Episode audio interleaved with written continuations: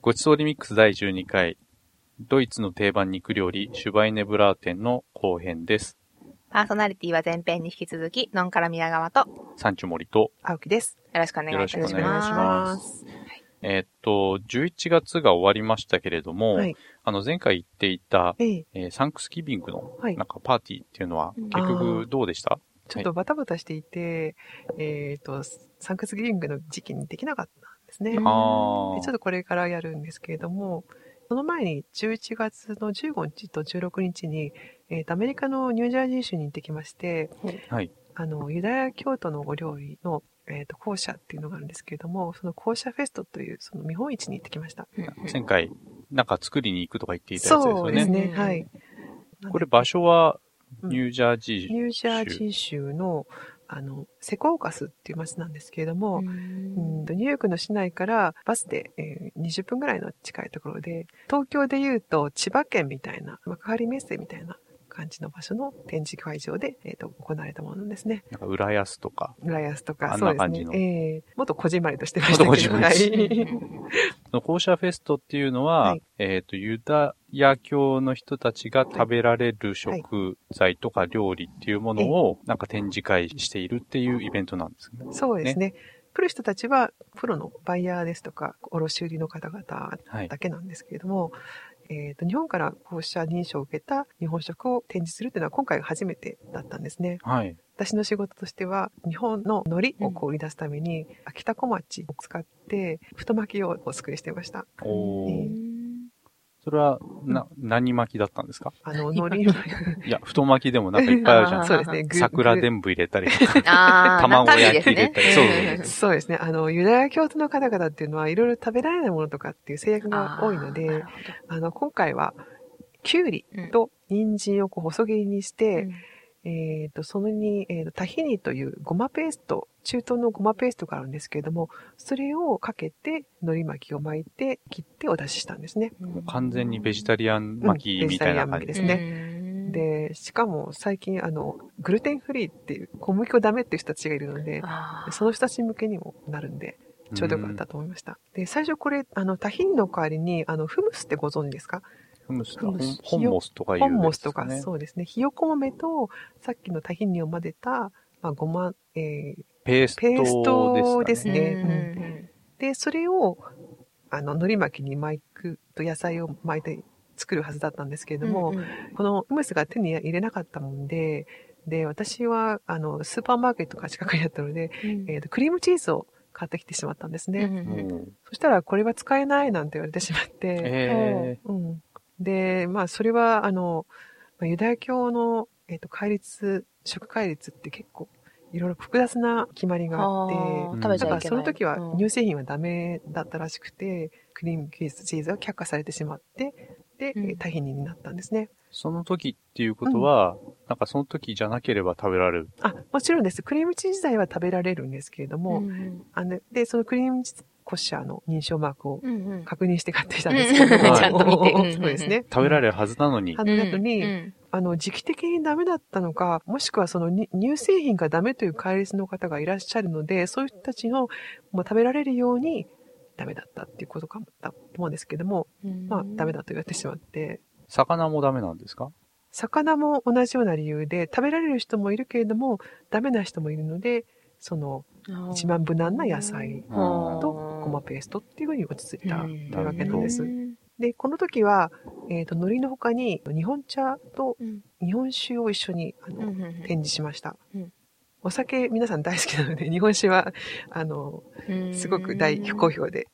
お酒は禁止されているわけではないん、そうですね。あの、へーあの、はえっ、と、イスラム教のハラールですと、お酒はダメということになってるんですけども、うんユダヤ教のコッシャーはお酒は大丈夫コッシャー認証を受けていれば難しいですね基準が、基準がねよくわからないですけど、なんかその基準があるんですか、うん、うん基準は、えーとユダヤ教で食べてはいけないものリストって言いますか、うんえーと決まりというのは、うんうんあのユダヤ教の聖典であります旧約聖書、うんうんえーとユダヤ教ではタルムンドっていうんですけれども、うんそれに書いてあるものは食べてよかったり食べたりいけなかったなるりほどするわけなんですね。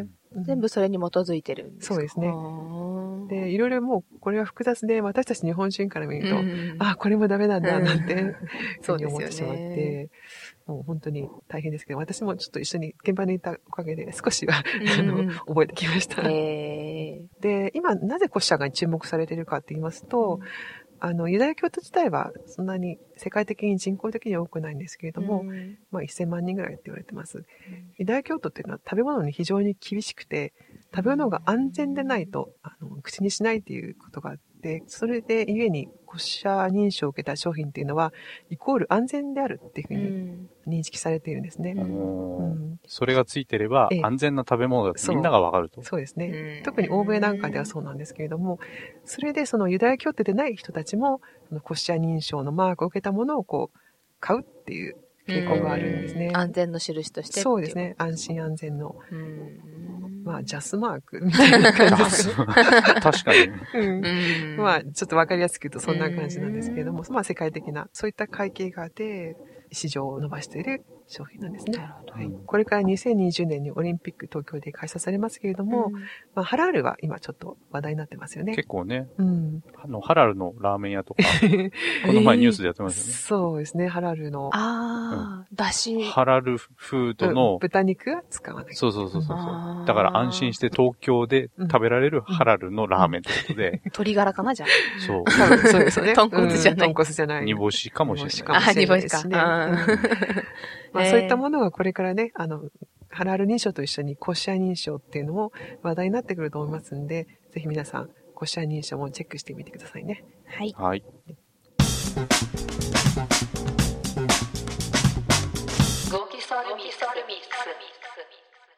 えー前編では、えージビエという言葉が日本に定着してきたね、なんて話をしていました ね。ね。微私妙知らな、なかったけど微妙な反応ですが。 してるんでしてすね。るんですよね定着してるんですか、うんそうなんですかそうですとね。思うんですけどはい。ね。あの、確かに定着してると思いますね。そうなんうん。というのは、あの、さらにジビエのお店が結構人気が出てきているんですよ。ええそうなんですか何も知ら ない。うん。日本の狩猟解禁時期っていうのは大体11月から3月頃くらいまでうんなんですけれども、とってもいい、えーと野生動物うんが決まっていまして、うんえーイノシシとか鹿とかクマ、マガモなどの49種類あるんですね。うん以前は漁師たちなどで肉はその場で消費されてしまっていたんですけれども、最近は都心にジビエ専門レストランなんていうのもできて人気を呼んでいるんです。えへーー都心じゃなくて郊外にありそうなイメージなんですけども、意外ですね。うん。えー都心から離れたところですと、うんシェフが関東周辺でハントしてきた野生動物を調理するなんてお店をこの前見つけ ましたよ。 へえまさに取れたてっていうことです ね。まさに。で、これが動物がカラスですとか、うんヌートリアっていう、ヌートリア。などといううん珍しい動物もフレンチになって出てきてびっくりしました。えこのヌートリアってネズミの仲間のでっかいやつですへねえ。そうなんですか、はい。以前、あの、読者プレゼントで取り上げた山賊ダイアリーっていう漫画、うん最近ちょっと読み直してるんですけれども、うんちょうどヌートリアを食べる回が 読んだところでよく覚えてます。う んはあ、ネズミなんですね。はい。あの、漫画の中でもそういう反応してる人がいましてね、え大きいネズミですよね。な結んか。構でっかいですいね、い。で、それが美味しいっていうええこそうとななんんだで。すよ。そう、最近ちょっと巷で噂になった。そうなんですかしまったで噂のあのネズミ。うんヌートリア。 初めて聞いた。 青木さん食べべたことあるんですか あはい、ありますね。はい。おおで、その時シェフが、えーと取ってきた動物を料理するので、まあ、あらかじめ料理されたメニューがないんですね。で、その時カラスとニュートリアがあったんですけれども、えーとカラスの方は赤っぽいお肉で、言われないとわからない感じでしたね。で、ハンターがそのまま調理するわけですから、解体するところから最良の調理をしているんでしょうね。うん。うん、美味しかったですす。ヌートリアも噂通りの美味しさ。うん。言われないとわかんなかったですね、これも。へー何っぽいんですかと鶏肉っぽいみたいな感じですかどうでしょうね。肉の味というよりは、こう、食感が肉っていうだけで、あーうあまく調理してやって。味はあんまり。あうん、あんまり何の肉っていう感じは感じなかった。ううんん。塩焼きだったら、うん。また違っ違えたたかかももししれれなないい。違ったかもしれないでですすねね。はい。 やっぱし、シェフの腕のなるほど。次第だと思うんですけどもうね。んはい。まあ、でも、そういうお店だったら何の肉か言われないで食べてみるっていうのもいいかもしれないですね。うん闇鍋みたいそうそうそうそうな。あーブラインドテイスティング的な、あー何度にか当てるような。まあでもね、その、シェフが調理が上手で臭みもあんまりない料理だと、なんかよくわからず全部美味しいでね、終わる感じね、ですかね。なっちゃいそうですね、ん確かに。うんまあ味的に満足するっていうのもいいけれども、なんかビジュアルとか、こう食べるっていう行動自体で満足感を味わうっていうのもやってみたいなと思いますよね。うんうんあの、骨にたっぷり肉がついてる塊とかにかぶりつくとあかー、ありますそうねいう感じの。ありますね。あの、誰もが憧れる、かぶりつこ肉。ああ、はい。あの、アニメとか漫画とかにね、よく出てくるじゃないですか。うんうんあうんの、骨に突き刺さった、はいはいあはの、い。ボンレスハム。両側からこう、そうそうそうそう、両側か掴んらで骨がこう、うこう、ヒュッヒュってうん出てるやつ。あの、かぶりつくと、なんか知らないけどよく伸びるの肉だ。そう、よく伸びる。それな、なんか、なんか、中が年輪みたいになってる。 年輪。あの、バウムクーヘン切る前みたいな。ああ、あの、ね、焼いてる時のね。うん。うん、ま話題にありなりますよねうん、うんありますね。結構前にも話題になってましたうよね。ん。あれ、通称漫画肉とか、憧れのあの肉とかって いうお名前らしいんですけど。あまさにそうねうんそそう聞いてなんか思い浮かべる漫画とかアニメとかってありますかああ、そうやっぱですね。り、うん。原始人のギャートルズの肉キャトルズですよね。あとは、僕は天空の城ラピュタのうん。海賊どもが、うん。その主人公の家で酒盛りをしてる時に、なんか肉にかぶりついてる。うん。あ、でも、骨ついてたかな、あれ。うんあついてないついてないかもしれない。 まあ、かぶりつくってところがね。そうですね、うんいいですね。あと、ルフィとかね。う。うんん。そっち逆に知らない。あ、本当ですかうんあとは、その、最近だと、モンスターハンターってゲームの中で、うんその買ってきた肉を、買ってきた肉買ってきたじゃんあー買ってきた肉をこう焼いて、うんこう食べるっていう、ああいうへービジュアルがあって、もううんまさにそれが、うん。それかなと。うんうんうんこの漫画肉って実際に再現した商品が通販とかで売られてるんですって。うんおーで、でもお店でも食べれるところもあるらしいんですけど、実際にお家で自分で漫画肉を作るための骨が商品になってる。骨骨。骨。骨に自分が肉を巻いて、うんうんで、漫画肉を再現するっていうことうんうん。で、骨を、骨売ってんのまあ、とは言っても、その本物の骨じゃなくて、その、あの漫画肉の骨っぽい、あれを模したセラミックの棒らしいんですけど。あー何度も 使えるんで。そうそう、洗えば使える。 あのマンモスの骨を折ってるわけではない。ない。あー骨の形のセラミッククの棒。の棒。あデザイナーさんのお話では、あんまりリアルに作ると気持ち悪いので、生々しくなりすぎないように気を使って、、うん気を使って作ったセラミックの棒っていう漫こ画と。気をつけてそう そう。あ。そう。漫画っぽくね。そうそう。可愛らしくみたいな感じらしいですよ。確かに自分好みの漫画肉を作れるっていうのは、 いいかもしれないですよねね。え理想の漫画肉みたいうん。な。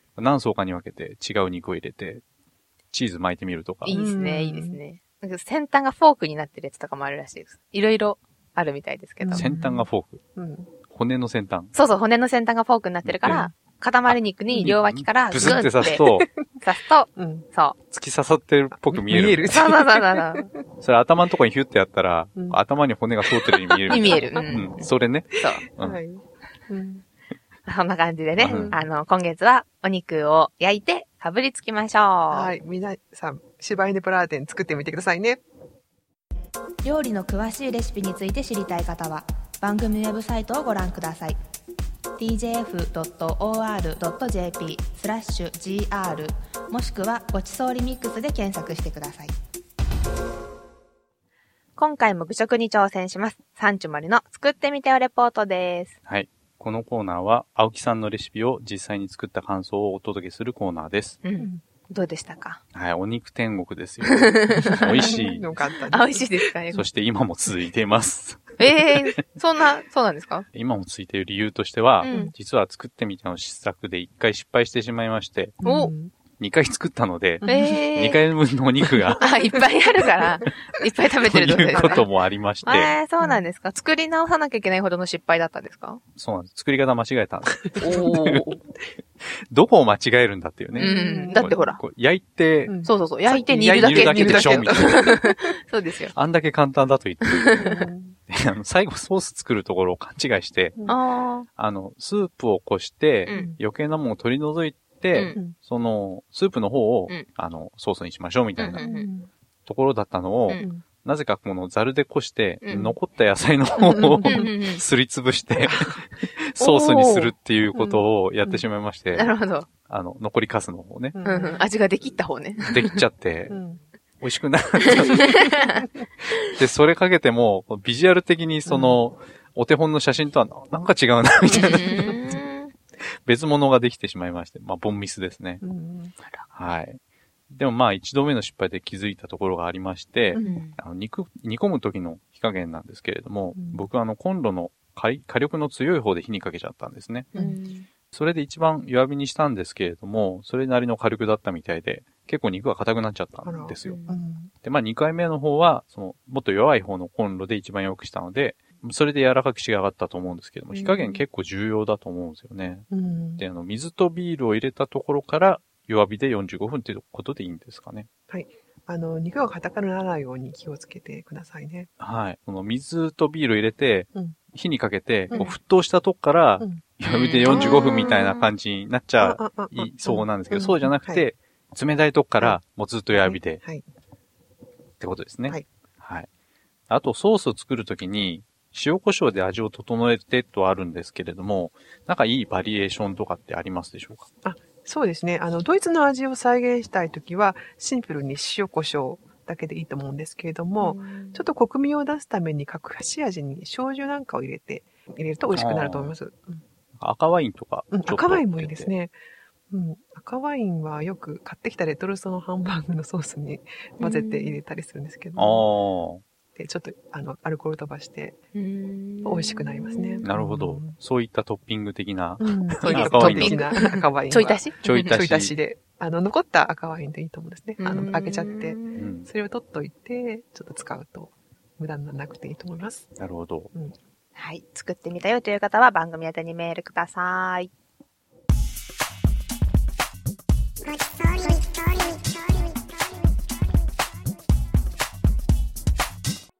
はい、それではエンディングのお時間です。はい。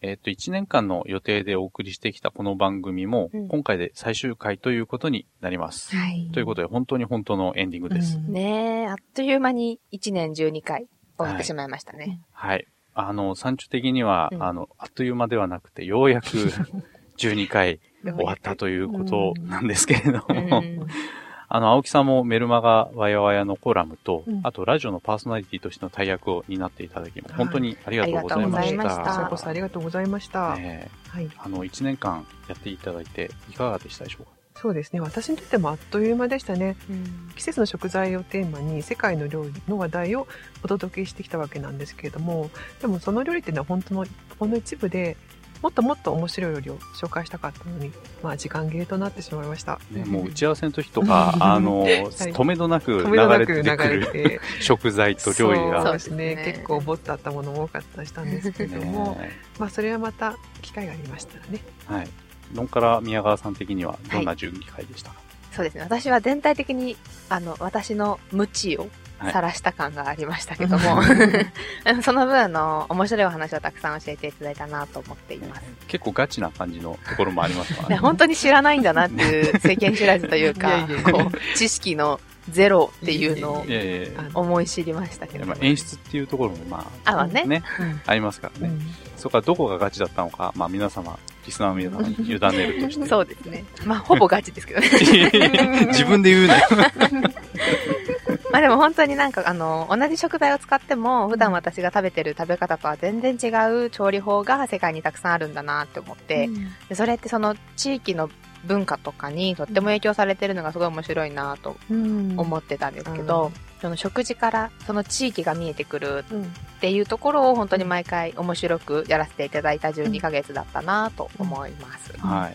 まあ私としてもですね、この1年作ってみてを続けたおかげで、だいぶ料理の幅が広がりましたね。あはよかったです、い。特にあの、スパイスの楽しみ方とですねう、んあとうん中央アジアとかですね、うんあのトルコとか、うんアフガニスタンとかあそこら辺の地域のことをよくし、教えていただい て世界が広まりはい広がりましたね、あーよかったです本当に楽しかったです、はいまあ、あれやこれやと日本の旬の食材や地域の料理を世界の料理とつなげる試みをしてきたんですけれども、うんまあ、本当にリスナーさんの誰か一人でもこれまでと違う世界の料理を作ってみようと思ってもらえたなら、本当に嬉しいなと思っています。はい。